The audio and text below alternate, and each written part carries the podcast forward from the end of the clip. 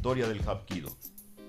Un manto de dudas y controversias giran en torno de la verdadera realidad del nacimiento del Hapkido como arte marcial sistematizado y estructurado como lo conocemos actualmente.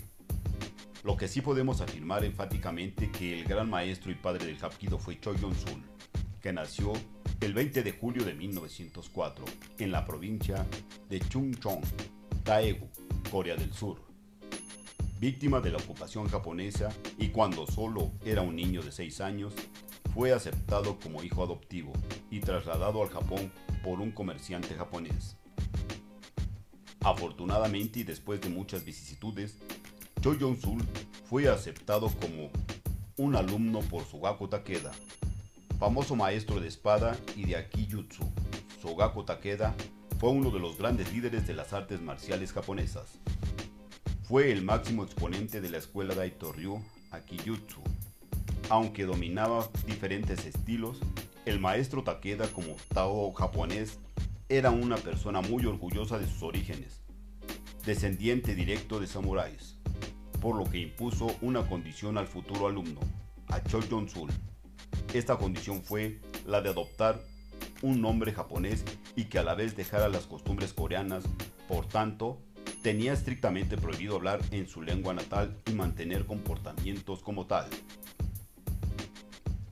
Fallece el maestro Takeda. Al fallecer el maestro Takeda en 1943, Choi Jong-sul tenía 30 años y había adquirido conocimientos suficientes como para suceder a su maestro. Con la finalización de la guerra, en 1945, también culminó la ocupación japonesa. Años después, Choi Jong-sul volvió a Corea. Durante este tiempo resurgieron con fuerza artes marciales tradicionales coreanas como el Taekwondo, Subakdo y Tang Sudo el maestro Chou puso énfasis en la observación y se interesó mucho por el Taekwondo y técnicas de otros estilos.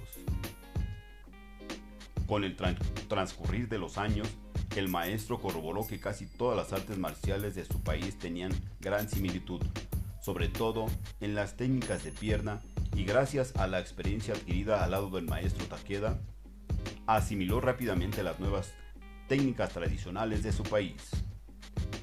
Estos conocimientos adquiridos de Japón del Daito Ryu y las influencias de las técnicas de pierna del Taekwondo y de otros estilos le favorecieron para iniciar y crear un arte propio. En 1948 empezó a enseñar el arte que había adquirido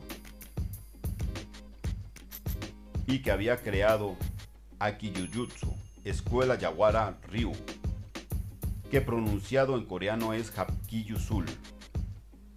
En ese entonces, él tenía 44 años. La apertura del dojo del maestro Chon Sul. Su dojo se abrió en la ciudad de Taegu, su ciudad natal, y rápidamente aparecieron sus primeros alumnos. Dos de estos discípulos, Jianji y In Chu se convirtieron en líderes del Hapkido. El primero sería el principal miembro fundador de Korean Hapkido Association y el más fiel a las enseñanzas de su maestro. El segundo se separa para reorganizar el Won, un arte parecido al Hapkido, ya que tiene las mismas bases pero con más énfasis en la práctica de armas y yon formas.